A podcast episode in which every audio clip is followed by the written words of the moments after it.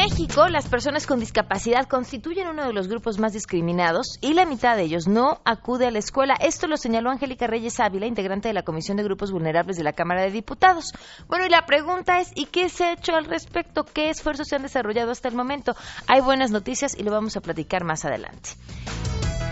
Además, Mariana Garza estará para recomendarnos un libro. Estará con nosotros también Adriana Sandoval para hablarnos acerca de las porciones de los alimentos y mucho más. Así que quédense con nosotros. Así arrancamos este lunes a todo terreno. MBS Radio presenta a Pamela Cerdeira en A Todo Terreno, donde la noticia eres tú.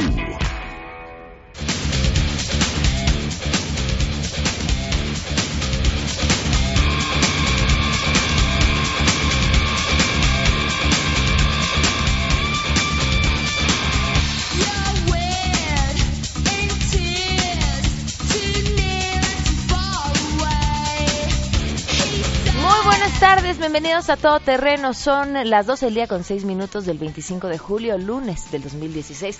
Ya se nos está acabando el mes, nos quedan 6 días, 5 días, bueno, esta semana, para que nos manden su video con su opinión del libro Vestido de Novia, que es parte del primer libro del Club de Lectura de A Todo Terreno. Un video sencillo de un minuto, grábense solitos si quieren.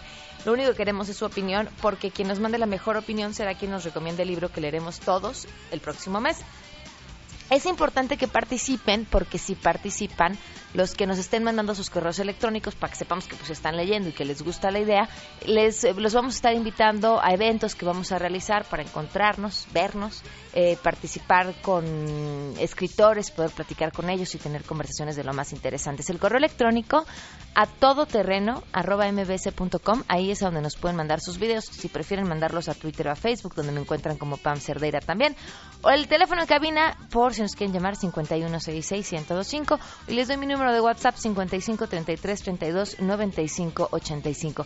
Hay muchas cosas que comentar, pero arrancamos de una vez con información.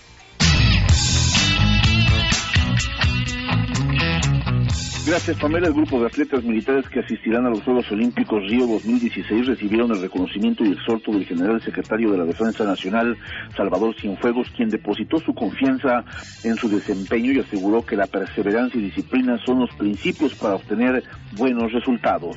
A todos ustedes les reconocemos el significativo esfuerzo que han hecho a lo largo de sus carreras. El deporte de alto rendimiento exige rigurosa preparación sacrificio y tenacidad para lograr las metas que se han fijado. Como secretario de la Defensa Nacional, los felicito a todos, a ustedes los que están aquí y los que hoy no pudieron estar, por el lugar que han ganado en estas competencias. Siéntanse satisfechos de cada uno de sus logros, siéntanse orgullosos de formar parte de las Fuerzas Armadas, pero sobre todo siéntanse merecidamente privilegiados de representar a su país. Durante un desayuno con 17 atletas militares de alto rendimiento seleccionados el sábado anterior, el general Cienfuegos pidió que muestren al mundo las habilidades y capacidades que adquirieron a lo largo de su preparación para representar a México informó Juan Carlos Alarcón.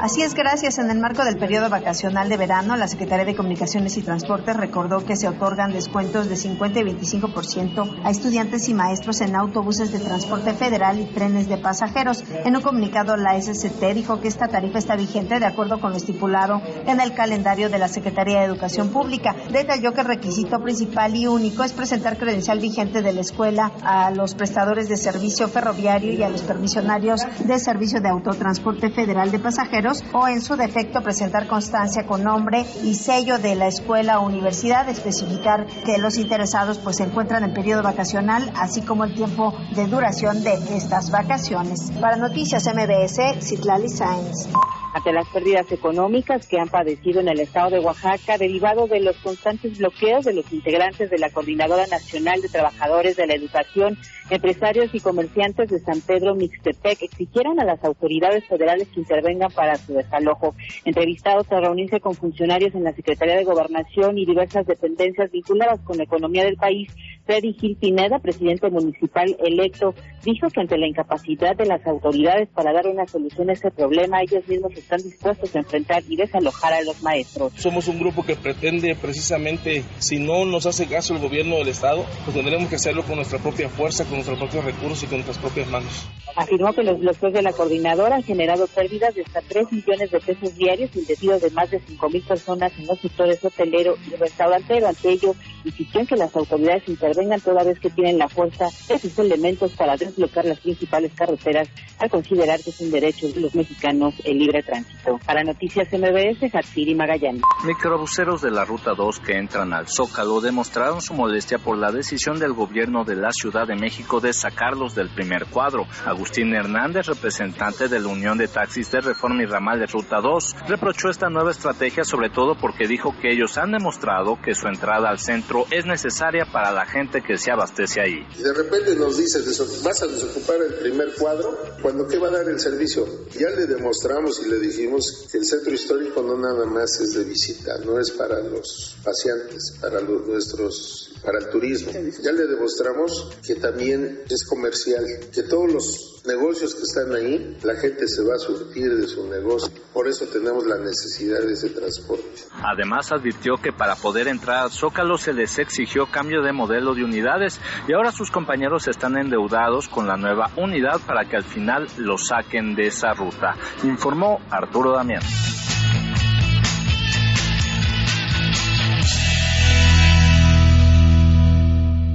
Y vámonos, vámonos de una vez y con urgencia a las buenas noticias.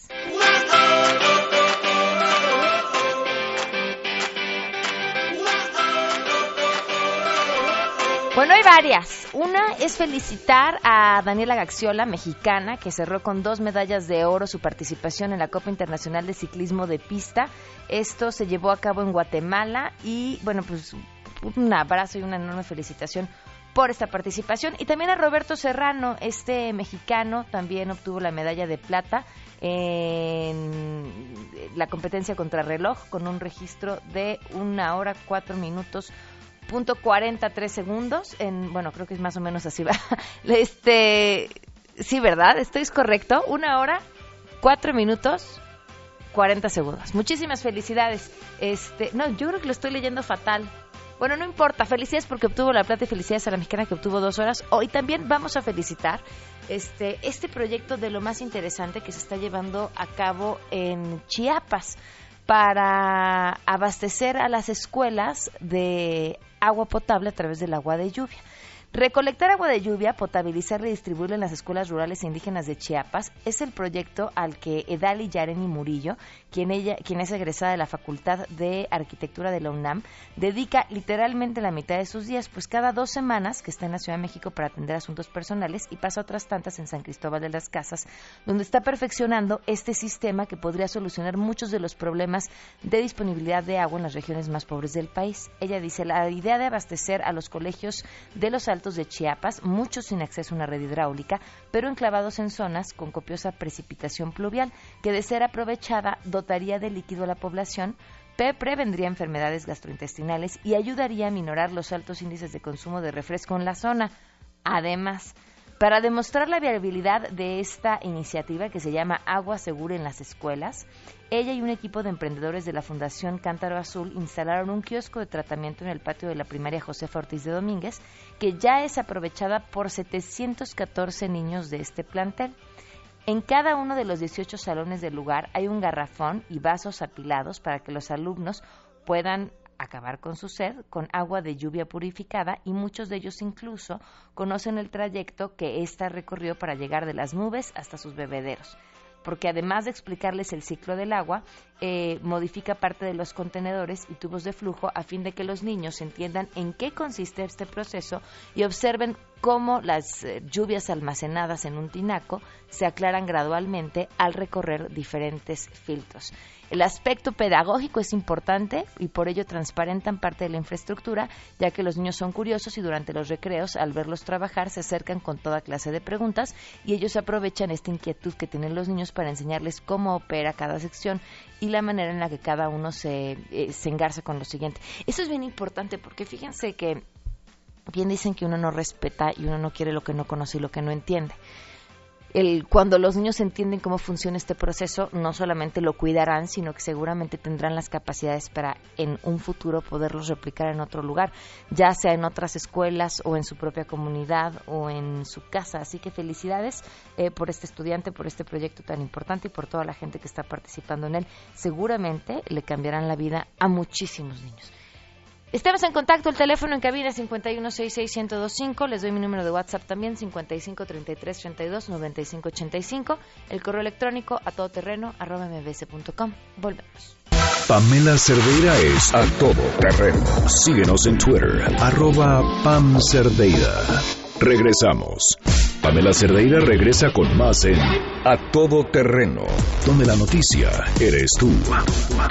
Marca el 5166125. Recomiéndanos un libro en A Todo Terreno.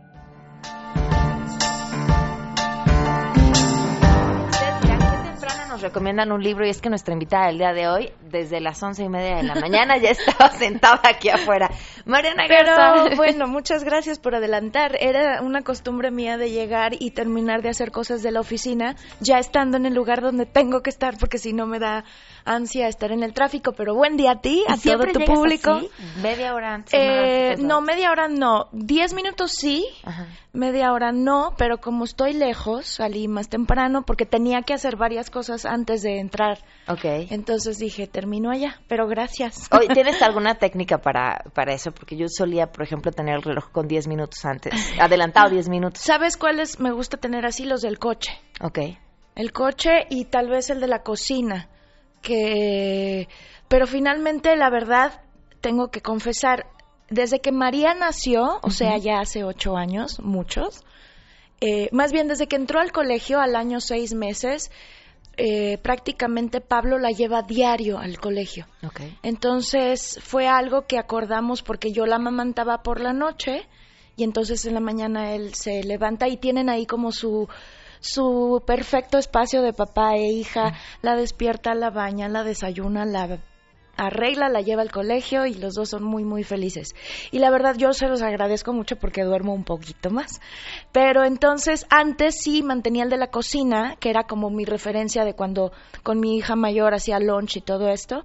Y ahora desde que Pablo tiene este este espacio con maravilloso hábito. Sí, exacto, un maravilloso hábito. sí.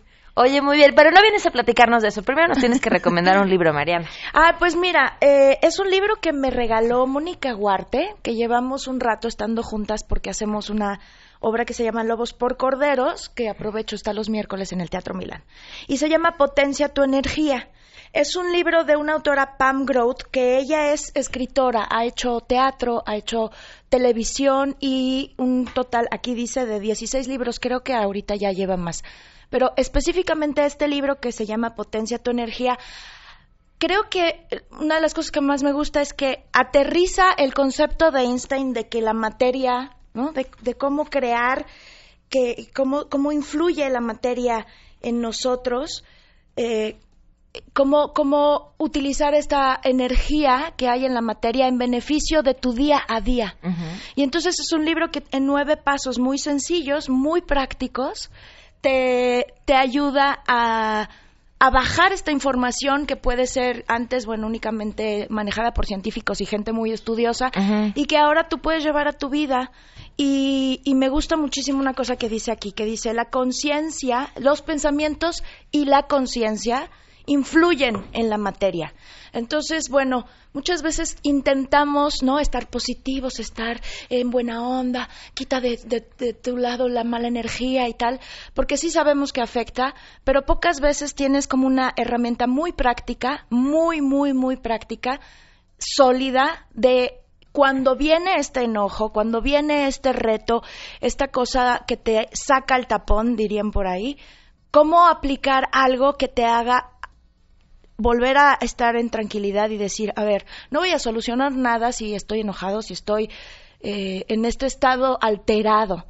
Y, y, me gusta mucho ese libro, se los recomiendo por eso, porque te da estos nueve pasos muy, muy, muy, muy fáciles, con un pues esta autora, al ser una guionista, tiene una manera de hablar y de ejemplificar toda esta teoría con, con cosas muy sencillas, muy divertidas, muy amenas. Y es de editorial Diana, y está bastante disponible en muchos lados. Entonces, pues si lo leen y me quieren platicar, aparte de con ustedes, en arroba Mariana Garza 70, que es mi Twitter, ahí podemos platicar qué les pareció. ¿Ya lo pusiste en práctica? Eh, algunos sí, otros no lo he logrado. Hoy en la mañana justamente tuve un extra, extra abrupto, ¿cómo se dice? Exabrupto. Muy bruto, muy bruto. Sigo con la consecuencia de haber reaccionado de tan estúpida manera. ¿Qué pero, te pasó? Si nos puedes contar. Pues mira, es, es la suma, ¿sabes? No, no fue el hecho en sí, sino lo que se va sumando a ese hecho de que de pronto eh, tenemos muchas responsabilidades, Pablo y yo, con lo de los teatros. Depende mucha gente de las decisiones que se tomen y el teatro en sí es un gran riesgo. Y entonces todo el tiempo tenemos que estar como tres pasos, cinco pasos adelante de cosas que puedes eh, evitar que sucedan porque hay un riesgo muy grande y hay una moneda en el aire de, de, de cosas que no están 100% en nuestra posibilidad de que tenga el resultado que queremos. Entonces soy muy aprensiva con las cosas que sí están en nuestra posibilidad, que ya quedamos, que hay un acuerdo, que hay un estatuto, que hay una regla, que hay eso, un acuerdo, ¿no? Un, dos, tres planeado, que ya sabemos que da un buen resultado. Cuando no se aplica, se me sale el tapón. Y entonces fue muy feo. Y por eso iba a traer otro libro, porque en algún momento te platicaba hace rato. Yo hablo mucho sobre Laura Gutman, que es una terapeuta familiar que amo con toda mi alma, y pensaba traerme otro libro de Laura Gutman, que ya una vez platiqué con ustedes sobre ella. Pero cuando me pasó esto dije, no, me tengo que llevar este y aprovechar el camino de casa a, a estar con Pamela y volver a releer, porque efectivamente, o sea, no solamente se trata de tener el concepto en la mente, sino de justo lo que dije, en ese momento en el que te saca decir, a ver, yo me acuerdo que en mi mente hay una información y tengo que hacerla útil porque no puedo ir por la vida. Vamos, si fuera una solución enojarse. No, luego hasta me pasó que digo, híjole, qué pena. Ahora voy a tener que regresar porque dejé pendiente algo, pero ya hice el berrinche, ya grité, ya me aventé el oso y ahora con la cola entre las patas hay que regresar a Pues resolverlo. ni modo, hay que hacerlo. Entonces, lo digo por, por eso, precisamente, porque sí es un trabajo diario, es un libro en el que estoy trabajando, es un libro de consulta, que te lo puedes echar muy rápido, es muy fácil y muy ameno por como lo escribe Pam, pero que definitivamente se vuelve, bueno, ya lo ves, está todo este doblado y, y porque a cada rato tengo que a ver cómo Regresa. era cómo era y creo que bueno eso es lo padre del ser humano que somos perfectibles y tampoco se vale estarse o bueno por lo menos es lo que quiero pensar el día de hoy este no estarse reclamando que si yo ya lo sé por qué hago esto pero sé que hay muchos momentos en los que he podido salir muy victoriosa aplicando cosas y hoy en la mañana no lo logré. Bueno, siempre habrá otra oportunidad. Exacto. Pero, a ver, también tienes un montón de cosas encima. ¿no? Sí. Ser mamá es una chamba de tiempo completo. Eh, la administración eh, del teatro y además estrenando obra. Exacto, llevamos tres semanas ya en cartelera con Nerium Park. Es un texto de un catalán, Josep María Miró, que bueno, es un autor muy reconocido en España, muy premiado. En el Foro Lucerna es el segundo texto que hemos tenido de él. El primero fue El principio de Arquímedes hace dos años. Este texto lo conocimos gracias al director, que es Sebastián Sánchez Amunátegui. Sebastián y Pablo están haciendo una obra los martes que se llama Puras Cosas Maravillosas. Con Sebastián tenemos una relación de, de, de un amor y una amistad ya de mucho tiempo. Eh, ha sido un asesor para nosotros en todo lo que tiene que ver con la, con la planeación y la producción y, y, la logística del teatro desde que iniciamos con ese proyecto. Y bueno, ahora es la primera vez que yo estoy bajo su dirección, porque Pablo repite, y él nos presentó este texto. Es un texto muy complicado, muy demandante, es terror psicológico y lo que hace Josep, que es el autor, es una analogía entre el nerium y, y, esta pareja, la pareja, es la primera vez que además estamos Pablo y yo solos. Era lo que te iba a decir, eso también debe ser complicado. Sí, sí, eh, fue un proceso además muy, muy, muy rápido, lo hicimos prácticamente en tres semanas y fracción por distintas circunstancias, ese no es el punto, el punto es que sí, nos lleva a un estrés y a un desgaste muy grande. Y entonces eh, es una pareja que llega a un a un conjunto nuevo de estos conjuntos inteligentes y de pronto se empieza a descomponer. Lo que la gente ve es una escena de 12 meses que transcurren desde que ellos llegan al conjunto que se llama Nerium Park y en el que se deshace todo.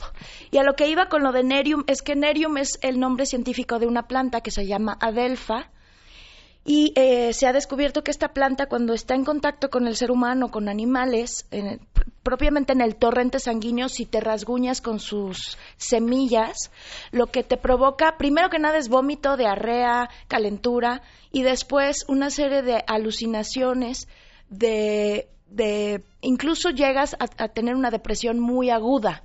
Entonces, lo que hace Joseph es llevar todos estos síntomas que provoca esta planta a esta pareja. Y entonces son varios temas. Es que el personaje que hago yo está como desde el principio planteando que a ella le da mucho miedo los cambios y, la cosa está de llegar a un lugar nuevo. Y, que la posibilidad de perder el trabajo, porque en el entorno en el que ellos se mueven hay mucha gente que está perdiendo el trabajo, cosa que bueno. Que puede ser el entorno de cualquiera, el miedo de cualquier pareja. y entonces comprando este nuevo espacio con un precio que bueno, únicamente se puede cubrir si están los dos trabajando, cosa que también nos pasa muchas veces, pues entonces eh, resulta que sí, uno de ellos pierde el trabajo y se desata una cosa increíble. Eh, es una puesta en escena que nos tiene muy orgullosos por el equipo que, la hace, el, equipo creativo. Eh, tenemos música original de Tareke Ortiz. hay un todo un sistema de, de, de mapeo y de eh, ¿cómo se llama? Ay, me olvidé el nombre. Ahorita me acuerdo. De Sara Ramos, que hace proyecciones. Está Isaías Martínez haciendo la iluminación. Eh, Matías eh, hace el diseño de audio. Y bueno, pues estamos en escena solo Pablo y yo. Y hemos tenido una reacción increíble. Es una obra muy dura, pero, pero la gente sale feliz porque es raro ver este tipo de obras en vivo, ¿no? Normalmente es como de cine, es, es, un género que se toca más en cine, porque es difícil llevarlo a, la, a una obra de teatro, ¿no? De pronto no caer en el cochapacha, pero ha, ha, tenido muy buena respuesta y estamos viernes, sábados y domingos en el Foro Lucerna. Perfecto. ¿Qué, ¿Qué horas son las funciones? El viernes estamos 8.45, ahorita te digo las...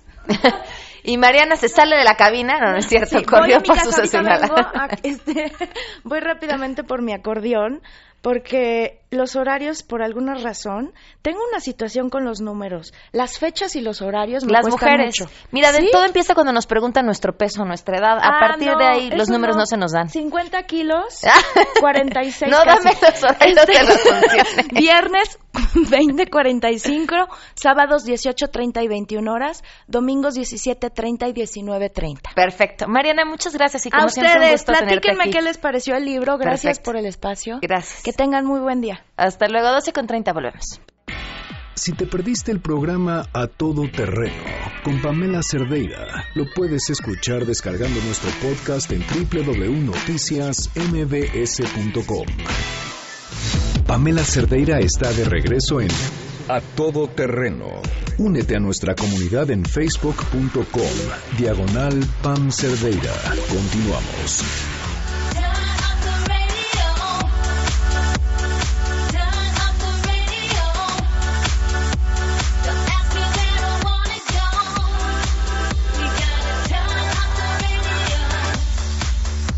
Al día con 33 minutos. Continuamos a todo terreno. Gracias por estar con nosotros. Nos acompaña Bárbara Anderson, quien es periodista y además activista por los derechos de las personas con discapacidad. Bienvenida, Bárbara. Muchísimas gracias por la invitación. Gracias por acompañarnos. Y está con nosotros también Agustín de Pavia, investigador, maestro y profesor de la Escuela Libre de Derecho. Bienvenido. Muchas gracias. Tuvieron una reunión, si no me equivoco, hace un par de semanas con el secretario de Educación Pública, es justamente sobre el tema de la inclusión escolar. Cuéntanos todo, Bárbara. La verdad es que estábamos un poco apurados porque veíamos que en cualquier momento, y ocurrió la semana pasada, se iba a anunciar el nuevo plan de estudios y está como, como la parte más nodal de la, de la reforma educativa. Y sentíamos y veíamos de que, así como en el anterior modelo educativo, que es del año 43, como en el nuevo, no estábamos viendo nada que tuviera que ver con inclusión. Hay una tendencia a nivel mundial, y la verdad es que en eso se lo tenemos que agradecer a un mexicano, ni más ni menos que a, don eh, Rincón Gallardo, que hizo la Declaración de los Derechos por las Personas por la Discapacidad en las Naciones Unidas, eh, de abrir las escuelas a chicos con discapacidad. En vez de estar en este en esta disyuntiva entre escuelas especiales, escuelas adaptadas, es básicamente que todas las escuelas sean escuelas para todos. Así de, de, cortito es, es el concepto. Pero eso involucra lo que nosotros vimos un poco con Agustín, con Katia Artigas, que la verdad ha sido eh, central en este trabajo, y a la gente de PINE, que seguramente tú conoces, Margarita Armendi y su equipo, es eh, cinco cosas que tenemos que hacer, o cinco cosas que nosotros le recomendábamos a la Secretaría de Educación sobre eh, cómo lograr que eso suceda. No es algo que del día de la noche a la mañana se pueden abrir las escuelas para que reciban todos los tipos de discapacidades que hay en, el país, ¿no? Entonces lo primero que, planteamos era entender de que esa era la mejor manera, de, que abrir las escuelas era la mejor manera. La segunda era tener un censo real. Hoy por hoy, la SEP no sabe cuántos alumnos con discapacidad tiene ni cuál es el seguimiento que le hacen a cada alumno que tiene la suerte de ir porque eh, veíamos que el 45% de los chicos entre 3 y 19 años no están yendo a la escuela con discapacidad. Eh, tener también un censo mucho más aterrizado por parte de, INEGI. La, la, última encuesta del 2010 no fue del todo clara ni fue del todo directa en saber la cantidad de personas que hay. Entonces hay un estimado con el cual se toman muchas decisiones y se, y se, se toman muchos planes pero la verdad es que no se sabe exactamente el seguimiento que tiene y tampoco hay una coordinación con Sede Sol. Eh, la mayor parte de los chicos con discapacidad en este país forman parte de las comunidades con mayores dificultades económicas de México. Entonces, no hay una coordinación entre cómo ayudar a esos chicos para llegar a la escuela, cómo ayudar a sus familias para que puedan llegar de una manera eh, correcta y cómo también nos pueden ayudar en sus casas. Dicen que tener un hijo con discapacidad es como tener triatres, triates más o menos en cuanto a costos y en cuanto a energía también requerida. Una vez que, tuviéramos eso muy claro, eh, el otro paso era los magisterios, porque curiosamente las, eh, las carreras para estudiar para maestros no tienen la, obligatoriedad de estudiar inclusión eh, con temas de discapacidad, no los preparan en cómo incorporar a un niño con discapacidad, la que sea, en sus aulas y la verdad es que cuando llega un chico con discapacidad, como puede ser mi hijo, que tiene parálisis cerebral, es como si llegara un extraterrestre, no, no saben muy bien qué hacer. Entendimos que el primer paso era capacitar a los maestros, que suelen ser a veces fuentes muy poderosas de, de, de, cambio. De cambio, sí, centralmente. Y eh, una vez que sea obligatorio eso del magisterio y cómo tratarlos y cómo evaluarlos y cómo incluirlos, recién empezar con todo este eh, trabajo en las escuelas per se, que es básicamente la adaptabilidad en todos los sentidos de las escuelas en México, que no lo tienen, la verdad. Sí, hablamos hasta de infraestructura, de lo más básico. Lo más básico que puede ser una rampa, pero estamos hablando de sistemas de braille, eh, modos de evaluación. Agustín, que... Sí. Es que en muchos casos la, la educación especial son aquellos niños que necesitan una necesidades educativas especiales y requieren más apoyos y cómo se deben hacer la comunicación y la comunicación con ellos. Entonces, es una interacción personal y es una barrera personal entre la persona y el niño con discapacidad. En vez de que el maestro y todos los alumnos en una escuela regular aprendan a comunicarse con él, históricamente era más sencillo junto a todos que tienen la misma barrera y los capacito con un maestro. Entonces, una sola rampa, en realidad para nosotros no, eso es accesibilidad. Lo que estamos buscando es inclusión. Que es decir, una persona que utiliza lengua de señas, que el maestro sepa cómo utilizar lengua de señas, que sepa cómo dar una clase, para que alguien que tiene una discapacidad auditiva sepa cómo captar la información, cómo se presenta para él en manera significativa la información. Y así vamos por cada tipo de discapacidad, especialmente las discapacidades más severas, donde el movimiento o la posibilidad de comunicar es mucho más complicado. o de ver. Entonces se tienen que hacer dinámicas y técnicas distintas de aprendizaje. A ver, yo no dudo de los beneficios que tiene incluir a las personas con discapacidad, a los niños con discapacidad en las escuelas con el resto de los niños. Y, hablo del beneficio mutuo. O sea, está, ah, claro. Creo que mucho mayor para el resto de los niños que para los niños con la discapacidad. Me queda, eso me queda clarísimo. Pero no puedo evitar preguntarme, existe, o sea, sí hay una posibilidad, es real, cuando vemos maestros que tienen grupos que pareciera mucho más grande de lo que realmente pueden eh, manejar, eh, en el que se les escapan quizá muchas cosas, ¿no? Ya no hablamos de un niño con discapacidad y las necesidades específicas que tengan. ¿Sucede en otros lugares y cómo funciona? Sí, sucede en otros lugares. La verdad es que en México estamos muy atrasados al respecto. Eh, sucede en muchos lugares y curiosamente sucede gracias a este, esta declaración de, de Gallardo, que, mejoró mucho las, las cuestiones. En Europa, sobre todo, eh, aunque parezca mentir, el país con mayor inclusión educativa es Italia, no es los países noruegos, básicamente porque respetaron a rajatablas la ley. Si la ley decía que todos los italianos tienen el derecho de elegir la escuela que quieren, así como los mexicanos también lo tienen, eso se tenía que cumplir. Y escuela que no aceptaba era, escuela que se cerraba. Así de taxativo fueron. Y empezaron a hacer todas las modificaciones. Eso me pareció mucho más como una conquista. Lo que estamos planteando con, con el equipo es una colonización. Empezar que la gente realmente entienda las necesidades que tienen estos chicos, empezar por los maestros, empezar por los alumnos, empezar por los, por los eh, eh, por las aulas, por la, por la parte de infraestructura y también por la parte de comunicación y, y, de, y de mm, concientización. Hay muchísimos padres que hoy por hoy seguramente nos están escuchando que tienen o un hijo o un pariente con discapacidad que no saben que tienen acceso a cualquier escuela que quieran, no solamente a una escuela especial. Pero nosotros tenemos, nos han llegado casos, tenemos uno específico de una radio escucha que nos dijo es que mi hijo tiene, creo que era un niño con autismo, y dice es que en la escuela ya no me lo quisieron recibir, porque que necesita una sombra y entonces que no hay la posibilidad y entonces que se atrasa el resto del grupo independientemente de que sabemos que tiene el derecho. Te dicen que no. Está ese caso, como otra persona que me dice, no me dejaron inscribir a mi hijo porque no había pagado la cuota voluntaria. Sabemos que tiene el derecho a que lo inscriban a pesar de que pues la cuota pues es eso, voluntaria. No, Yo, te podría dar muchos casos de, de mi hijo en particular, ¿no? Todo esto también surgió un poco porque empecé a buscar escuela para Luca, mi hijo tiene cuatro años, eh, y me, las respuestas fueron de los más insólitas, desde usted sabe cómo somos los mexicanos con la ley, una directora de una escuela diciendo esa palabra, o diciendo en secundaria sí, pero en primaria no, como no sé cómo hacer para llegar cómo a lo, ajá, ¿cómo lo brincamos? A, eso, y, y, en el caso de mi hijo yo puedo pagar una sombra, el 75% de los chicos con discapacidad que necesitan, no, no, exactamente, no tienen la capacidad de, de pagar algo, por eso hablamos también de la coordinación con Sol, muy clara, hacer un seguimiento de cada niño, o sea, desde el momento que entra un chico con discapacidad de la escuela, que se pueda saber qué fue y cómo es su crecimiento, su inclusión, su capacidad de seguir adelante para la propuesta que dijo el presidente de que trabajen todos. y las vivencias personales que tenemos, una vez que ves lo que hace la sombra, son actividades muy sencillas que se pueden replicar con el maestro, con el y lo puede aprender. Claro. A ver, me, me queda un minuto, me tengo que ir a corte. ¿Qué sigue y qué vamos a estar esperando? A ver, lo, que fue muy interesante es que fuimos con este planteamiento a la SEP esperando que nos dijeron gracias, recibimos su material y nos vemos después del verano, porque lo primero que tiene que hacer Aurelio Nuño es que 1.2 millones de maestros vuelvan al aula.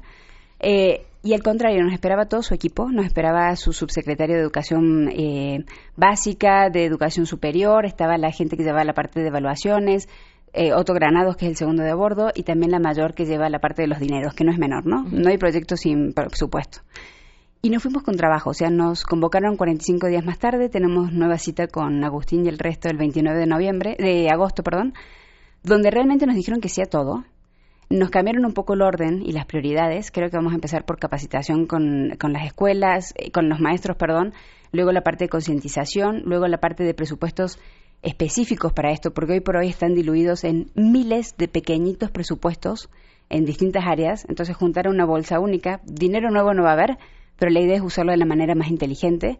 Eh, y también nos pidieron buscar muchos eh, casos internacionales que puedan servir como benchmark. Y uno muy cercano es Panamá, que lo hizo en el 2003, que les ha ido muy bien, entonces vamos a tratar de coordinar relaciones entre los pares de Panamá con los pares de México. ¿Y les parece si los esperamos aquí entonces después del 29 de agosto para que nos cuenten cómo les fue?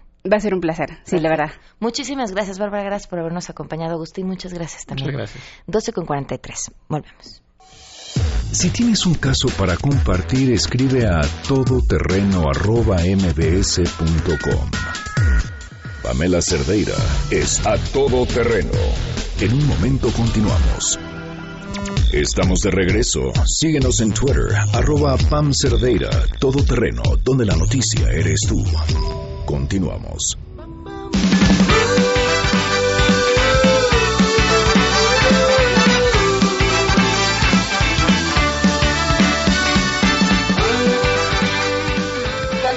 A todo terreno. Gracias por seguir con nosotros. Soy Pamela Cerdeira. Estamos en MBC Radio a través del 102.5. Ah, por cierto, les recuerdo que también pueden bajar el programa a través de iTunes. Si se lo perdieron, una, una horita, dos horitas después de terminado el programa, ya lo encuentran disponible en iTunes y pueden escucharnos en vivo a través de la página de Noticias MBS. Le doy la bienvenida a una gran amiga y una gran nutrióloga, Adriana Sandoval. ¿Cómo estás? Hola, Pamela Cerdeira. ¿Bien y tú? Bien, gracias. Eres este, la única nutrióloga que, que nos hace sonreír cuando hablas de... Bueno, la única nutrióloga que nos hace sonreír, punto. sí. Exacto, pero es porque soy tu amiga, no tu no, nutrióloga. hablar de dietas no es nada agradable, pero, pero creo que el secreto tiene que ver con esto que, que, que vas a tratar el día de hoy, que son las porciones. O sea, ¿qué tanto es tantito? Es que esa es la base de todo. O sea, como decían las abuelitas, comer pero medido. ¿no? O sea, saber más o menos en qué cantidades puedes comer las cosas y que el día que de pronto comas de más, pues que sepas que comiste de más, porque hay gente que ni siquiera sabe, ¿no? ¿Se vale si hoy como de más quitarme algo mañana? Sí, pero no puedes hacer eso toda la vida. O sea, lo puedes hacer una vez a la semana o algo así. Pero ya a diario... No te la pasas debiendo. No, yo tenía un paciente que no comía ningún carbohidrato en toda la semana para poder beber cerveza el fin de semana, Ok. ¿no? Entonces sí está muy mal balanceada su alimentación. O sea, eso lo puedes hacer un día de emergencia, pero no así como de, de diario. A ver, ¿y cuáles son las porciones que debemos de comer? Mira, Pamela, aquí depende del tipo de alimentos. O sea, eh, vamos a empezar a hablar así como las más conocidas, los carbohidratos, que esos son los que nos duelen horrible, ¿Qué ¿no? son? Pan, tortilla, pasta, arroz, postres, todo lo que tenga cosas dulces, eh, inclusive la fruta. La verdura también, pero bueno, esta tiene muy pocos carbohidratos en general. Entonces, las que más nos duelen son el pan, la tortilla, Y el arroz. el arroz y la pastita, ¿no? Sí. Y la papa. Pero hay Sí. gente que es muy de papa. Ay, sí, ¿no? en un caldito. En un caldito. Una papa al horno. Una papita al horno, ¿no? Con Esas- quesito, Híjole, no, no. Y con cebollín. Y cebollín. No, pues cebollín no, porque no hace daño. Porque lo vamos a ok, entonces no vamos a hablar de cebollín porque es sano, ¿no? Sí. Solo de lo que de, Claro. de lo que mata.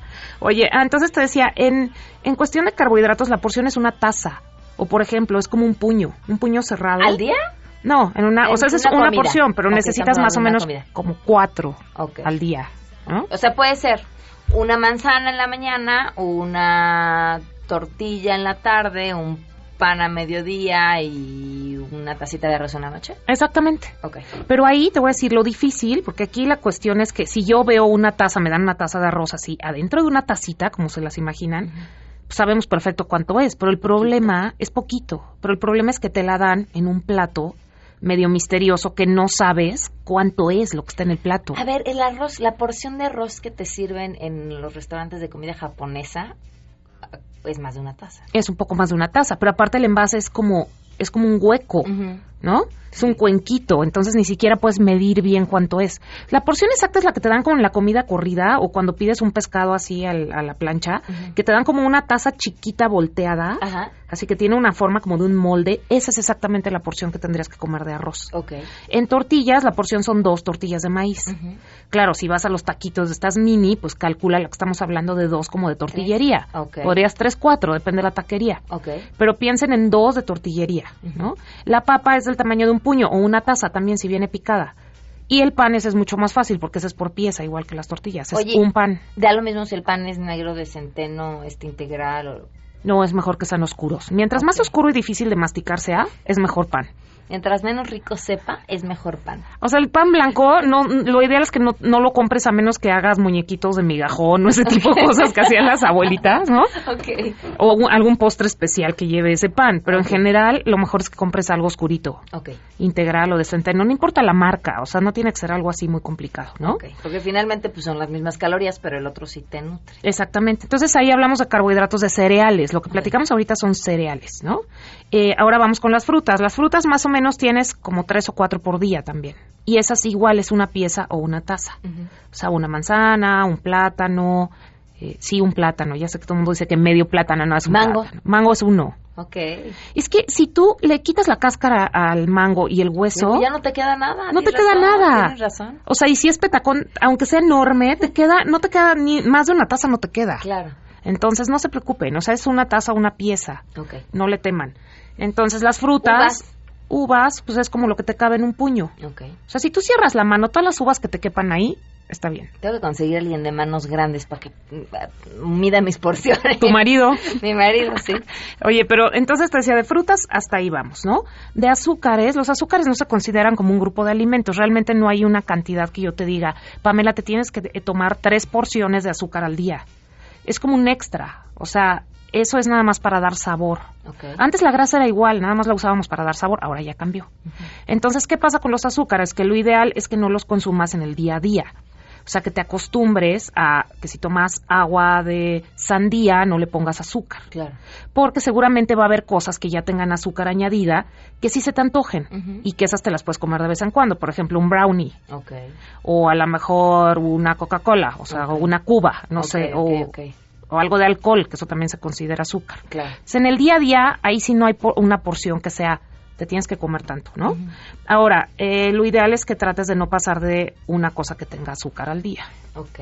Si algo te encanta, bueno, Una vez al día. sí, tienes que escoger tus batallas, escoge una. ¿Hay un horario mejor para hacerlo o es igual? Es mejor durante, antes de mediodía. Ok. Entonces, si tienes un panecito A dulce, ver, estar usted, ya los vi chupando. A las Echándose 12. la cuba a las 11 de la mañana porque la nutrióloga dijo que antes de mediodía era mejor. Exacto. Bueno, en el caso del alcohol ahí tiene sus excepciones, Ok. ¿no? Y después vamos con la grasa, que ese también es súper importante. Ok. Antes también lo considerábamos como un accesorio, o sea, algo que le da sabor a los alimentos y textura, pero ahora sabemos que no, sí es un nutrimento importante. Entonces, ahí la ración al día es que no comas más de dos cucharadas de algún tipo de grasa. Por ejemplo, aceite de oliva, aceite de coco, el aceite vegetal normal con el que cocinamos tampoco es malo. Eh, un cuarto de aguacate sería una porción de grasa, o un puño de semillas, que esa es tu mejor opción de grasa, las semillas. Ok. Es todo lo que te quepa en el puño o en la mano. O sea, tú te pones almendras así de la bolsa en la mano. Esa que se te cae, Ya no. esa ya no. No, bueno, es una exageración, pero más o menos es lo que te cabe en una mano. Ok. ¿De crema? De crema es una cucharada y equivale a una opción de, a una porción de grasa. Ok. Lo que pasa es que la gente cree que la crema es como, como aire, ¿no? Como una extensión de la leche. Sí, como una extensión de la leche. Entonces, cuando yo a mis pacientes luego les digo, oye, a ver, calcúlale qué tienen, por ejemplo, unas enchiladas suizas. Uy, crema, mucho. Frita, la tortilla frita, la salsa, crema, gratín, este, son muy difíciles de calcular. Si tú quieres calcular porciones, Pamela, tienes que comer cosas sencillas o tienes que ser chef para saber cómo se cocinan las cosas complicadas, ¿no? Mira, yo que me dedico a esto, hay veces que no tengo la menor idea de qué me estoy comiendo porque son muy rebuscadas los platillos y cada vez más. Entonces, cosas sencillas para que sepamos realmente qué nos estamos comiendo. Ok. En verduras, lo ideal es que te comas por lo menos dos tazas, de las que tú quieras. No importa si es dulce como la zanahoria o el betabel. Si no tienes una restricción especial, te puedes comer dos tazas por lo menos de lo que tú quieras. Ok. Y eh, lo último que tendríamos que ver son las porciones de proteína, de carne, pollo, pescado y todo eso. Ahí, si son proteínas bajas en grasa, o sea, ¿qué es eso? Que ves una pechuga de pollo que no le ves pellejito, o que ves carne molida que está limpia, que no tiene cositas blancas. Todas esas carnes prácticamente las puedes consumir en cantidad libre. Ok. Esta es una gran noticia. Ah, Es una gran noticia. Ahora, si tienes un problema de ácido úrico o de hígado, de riñón, cualquier, ahí ya no cuenta, ¿no? O sea, tienes que, que, que ver a alguien A ver, profesional. ¿los embutidos en qué categoría los pones? Los embutidos entran en proteína, pero ahí tendrían que ser bajos en grasa y no ser tu primera opción. O sea, si vas a comer embutidos que sea, pues de preferencia no diario, a lo mejor dos o tres veces a la semana. Y no porque ahora estén mal hechos, porque la verdad es que están muy cuidados. Pero a veces sí tienen un poco más de sodio, o sea, un poco más de sal. Y bueno, obviamente no son los típicos alimentos frescos, cocinados. Pues hay niños que prefieren comer salchicha a comer pechuga de pollo o carne, ¿no? Entonces eso es lo que no puedes permitir. O sea, que ubican que la comida se hace con un menú especial donde eso carne, pollo, pescado, frijoles, si eres vegetariano, lo que tú quieras, y que lo otro es solamente para un sándwich o para aderezar, no sé, para ponerle una sopa, ¿no? Hay unas que traen tocinito. Ok. Entonces te digo que no sea como de diario. Ok, perfecto. Pero sí que se consideran proteína. Nada más que la mayoría son proteínas altas en grasa, como las carnitas. Son proteína, pero altas en grasa. Ok, esas no son libres. Esas no son ¿Qué libres. porción de esas podemos comer? Pues te podrías comer más o menos como el equivalente a la palma de tu mano. Ok. O sea, que son 120 gramos. Es poquito. Estamos incluyendo los dedos porque no, te No, lo señalaste. la palma. Ok. La palma. Está bien. No, ya si quieres dedos tendría que ser una con mediano contenido de grasa, como por ejemplo una piernita de pollo, Ok, ¿no? ok. Que no es tan limpia como la pechuga, pero tampoco es Carnita de grasa, caso. Claro, claro, claro. Y con las vísceras, Es que más las carne, muchas de las carnitas están hechas en aceite. En manteca, en mantequita. Sí, claro, Sí. todavía peor tantito. sí, en mantequita que trae uña y todo ahí, diente y así. Sí, ahí. ok, Exactamente. perfecto. Entonces, esas sí hay que limitarlas lo más posible. Ahora, acuérdate que nada está prohibido, pero sí es bueno que eso lo comas de vez en cuando, Ok, ¿no? perfecto. El pastel, la cosa que ya sabemos que es mala cada cuánto. Pues lo ideal sería que fuera como uno a la semana. Ok. O sea, el fin de semana, que escojas, que puedas escoger una comida libre y que comas lo que, se- lo que más te guste. Ahí van las enchiladas suizas. Ahí van las no enchiladas suizas, exacto. Pero tiene que ser un evento, Pamela, porque haz de cuenta que si a ti te encanta la pizza y te la comes sentada en el cine viendo una película, ni la vas a disfrutar porque ni es buena esa pizza, ni, ni, ni estás sentada pensando en que te la estás comiendo delicioso. Si vas a comer algo que no sea como tal vez muy bajo en calorías o que no lo consideres muy sano, que eso sea un evento, o sea, ve a un restaurante que te guste, siéntate a comer la pizza que te guste, no tiene que ser caro ni nada, solamente tiene que ser lo que más te guste. Y ve con una persona que la pases bien y disfrútalo. Híjole, ya sé a dónde te voy a invitar a comer una pizza y vamos a hacer todo un evento. Y vamos a ser muy felices en que comiéndonos esa pizza. Muy felices. Muchísimas gracias, Adriana. Tu Twitter. Gracias, Pamela. Es arroba Adriana Sandoval o mi página nutrióloga Adriana Sandoval en Facebook. Perfecto. Muchas gracias. Gracias. Damos una pausa y continuamos. Si te perdiste el programa A Todo Terreno con Pamela Cerdeira, lo puedes escuchar descargando nuestro podcast en www.noticiasmbs.com. Pamela Cerdeira regresa con más en A Todo Terreno, donde la noticia eres tú. Marca el 5166125. Se quedan con Alejandro Cacho. Nos escuchamos mañana a las 12.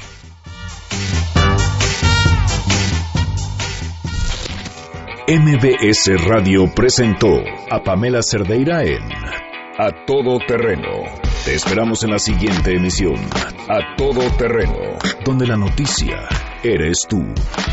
MBS Radio, en entretenimiento, estamos contigo. Escucha 102.5 segundos de información.